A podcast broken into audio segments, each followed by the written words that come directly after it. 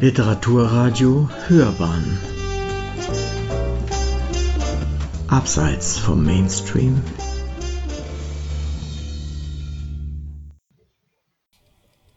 Es ist, was es ist, sagte der Dichter.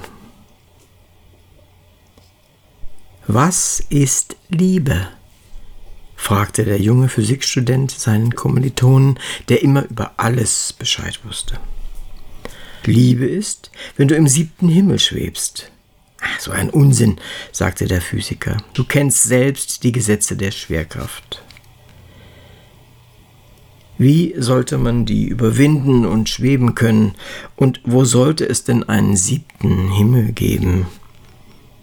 Von Platon hatte er gelernt, dass man in allen Fragen immer den Fachkundigen, den Meister des Faches befragen sollte.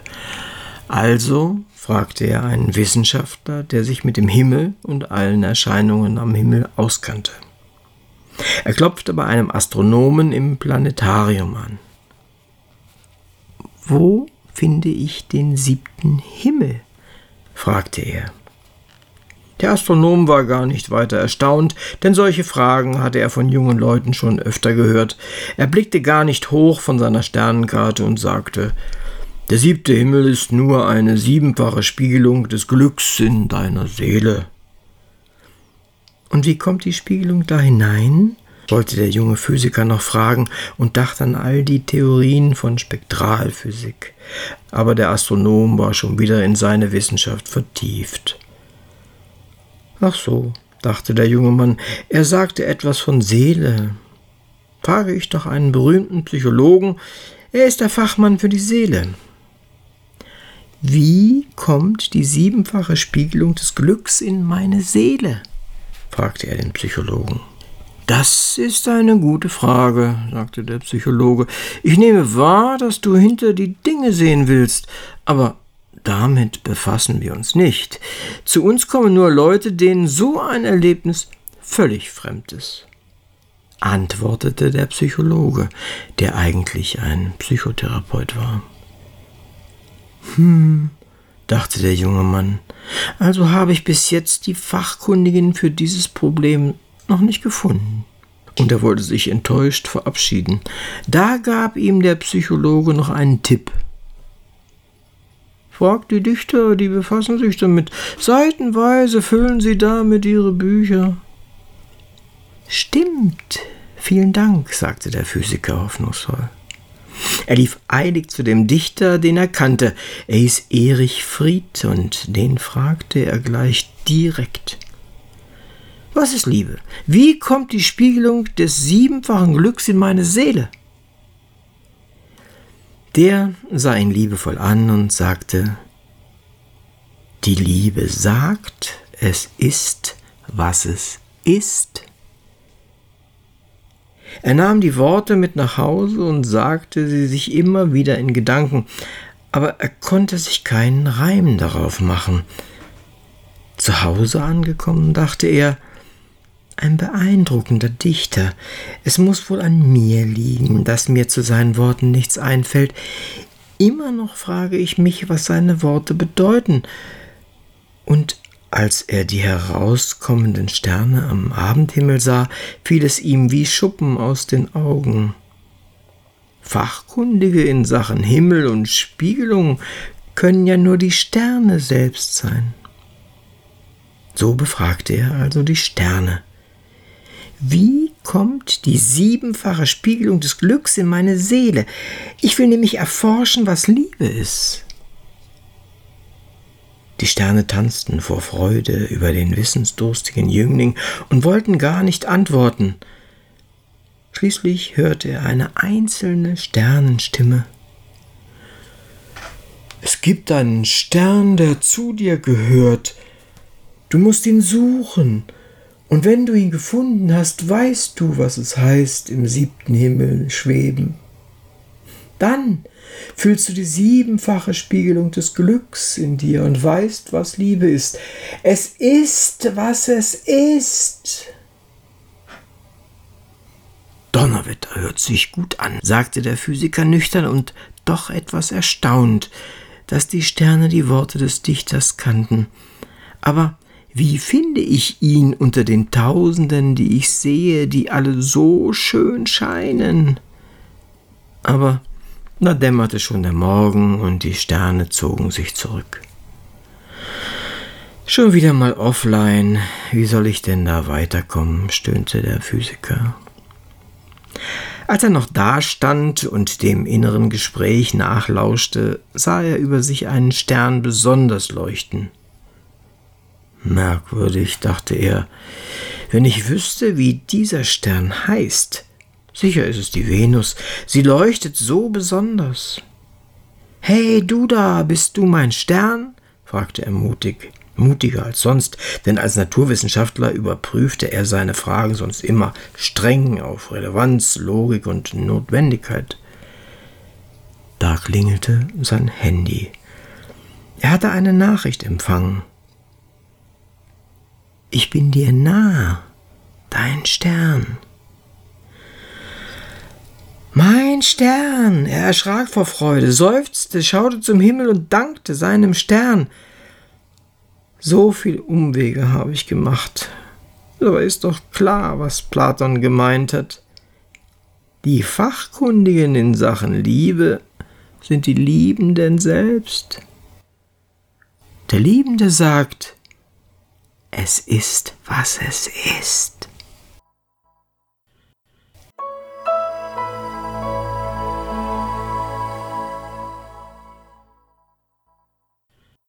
Ein besonderer Besuch. Es wurde gebacken. Rike roch es schon im Treppenhaus. Hast du Kuchen gebacken? fragte sie beim Eintreten. Mondstriezel, bekam sie zur Antwort. Der gelang ihrer Mutter immer besonders gut. Morgen bekommen wir nämlich Besuch, sagte die Mutter zu ihrer zehnjährigen Tochter. Wer kommt? fragte die Mutter. Jemand ganz Besonderes, antwortete die Mutter, und ihre Stimme wurde feierlich. Ich zeig dir ein Foto und will dir etwas erklären. Hier. Und sie nahm eines der Babybilder, die dem Kind wohl bekannt waren, und hielt sie ihr hin. Ja, Tante Uli, die Hebamme, sagte die Kleine schnell, und ich bin da auf ihrem Arm. Das war in Liegnitz, in meinem Geburtshaus. Das war ausführlich geantwortet, und nun wollte sie schnell wieder in die Freiheit hinaus. Aber die Mutter war noch nicht fertig. Sie hat dich sehr lieb, besonders lieb, fuhr die Mutter fort, das hat seine besondere Bewandtnis. Sie ist nicht nur die Hebamme, die bei der Geburt geholfen hat, sie ist mehr. Aber Rike wollte nicht weiter zuhören. Meistens waren die Erklärungen der Mutter zu lang und hielten sie vom Spielen mit den anderen Kindern ab. Auch jetzt warteten die Kinder schon auf sie. Am nächsten Tag schien die Sonne. Die Mutter hatte Tisch und Stühle unter die Kiefer gestellt und sagte Komm, hilf mir Tisch decken. Gleich kommt sie mit dem Bus an. Willst du dich nicht umziehen? In kurzen Höschen an den Kaffeetisch? Ach, es ist doch so warm, antwortete Rike, und wir sitzen doch draußen. Dann kenn dich doch wenigstens noch mal. Das überhörte Rike und lief die Treppe hoch in die Wohnung und kam mit einem Tablett wieder. Es war schnell gedeckt und schon war sie zu den Kindern auf den Hof gelaufen, um dabei zu sein, wenn die Mannschaften für Schlagball gewählt wurden. Sie konnte den Ball weit schlagen und schnell wetzen, wie sie fand. Nach dem Spiel liefen die Kinder auseinander und sie zurück zur Kiefer. Da saßen die beiden Frauen, die Mutter und die Tante, und unterhielten sich über die Erlebnisse im Krieg und in den ersten Jahren nach Kriegsende und auf welche Weise sie sich wiederentdeckt hatten und wie froh sie waren, sich gefunden zu haben, die beiden Ulis. Sie wandten sich nun der Tochter zu. Weißt du, die Tante Uli ist so etwas wie eine Ersatzmutter für dich gewesen. Die Tochter runzelte fragend die Stirn. Ja, das muss ich dir mal erklären. So ganz wirst du das vielleicht nicht verstehen. Mit ihr warst du auch im Jauer beim Fotografieren, als du das erste Mal fotografiert wurdest. Du kennst das Bild. Rike nickte. Die Mutter räusperte sich und setzte erneut an.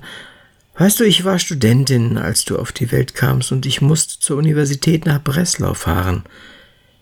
Da warst du bei Tante Uli und ich konnte dich ja nicht mitnehmen. Aha. Na und? Ich lasse euch jetzt mal alleine, dann könnt ihr euch beschnuppern, meinte die Mutter und ging ins Haus. Was tust du denn am Nachmittag gern, wenn ihr nicht Schlagball spielt? Erkundigte sich Tante Uli. Fußball spielen mit den Jungs, sagte Rike. Oder Nassspritzen mit dem Gartenschlauch, das macht Spaß in dieser Hitze, sprudelte es aus ihr heraus. Dann setzte sie mutig hinzu, wenn du einen Badeanzug mit hast, ja, sagte die Tante, und schnell hatten sich die beiden draußen an der Steinmauer hinterm Haus umgezogen, standen sich gegenüber und bespritzten sich abwechselnd mit einem gewaltigen Strahl Wasser. Sie juchzten und lachten und waren schnell außer Atem. Rike ging auf sie zu, umarmte sie, nass wie die beiden waren. Bleib doch bei uns, sagte Rike. Die Mutter brachte ihren Fotoapparat, und im Nu hatten sie einen Schnappschuss. Na, habt ihr euch wiedergefunden? Jahre später besuchte die Tante ihre Rike, die verheiratet und Mutter geworden war. Diesmal backte Rike den Mondstriezel.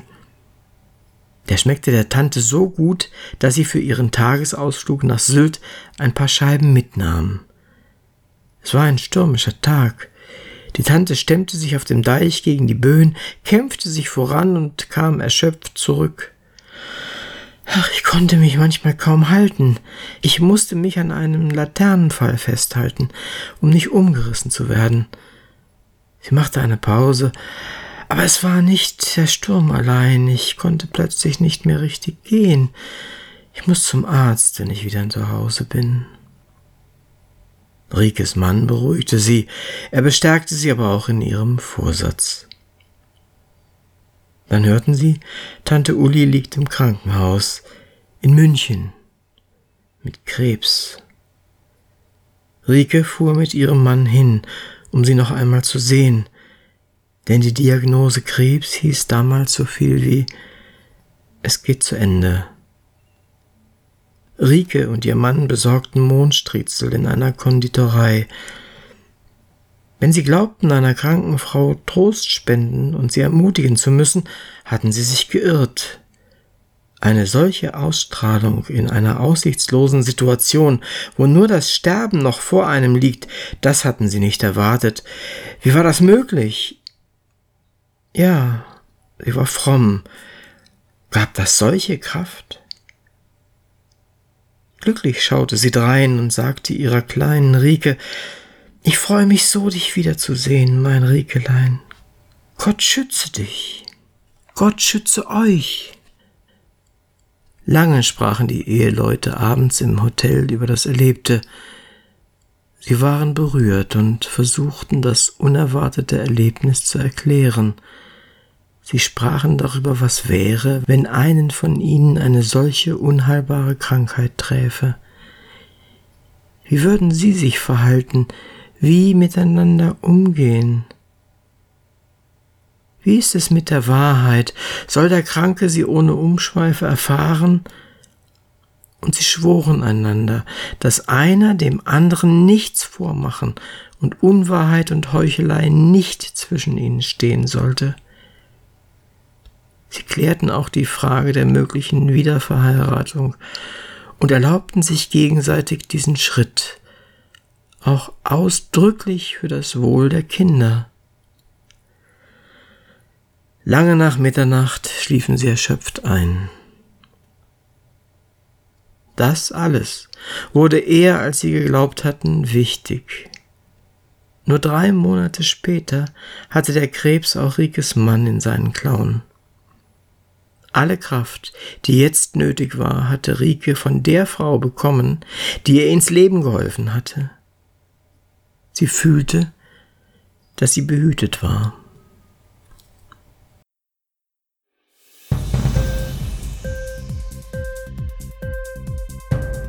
Die Sendung gefallen? Literatur pur, ja, das sind wir. natürlich auch als Podcast. Hier kannst du unsere Podcasts hören. Anchor, Spotify, Apple Podcast, iTunes, Google Podcasts, radio.de und viele andere mehr.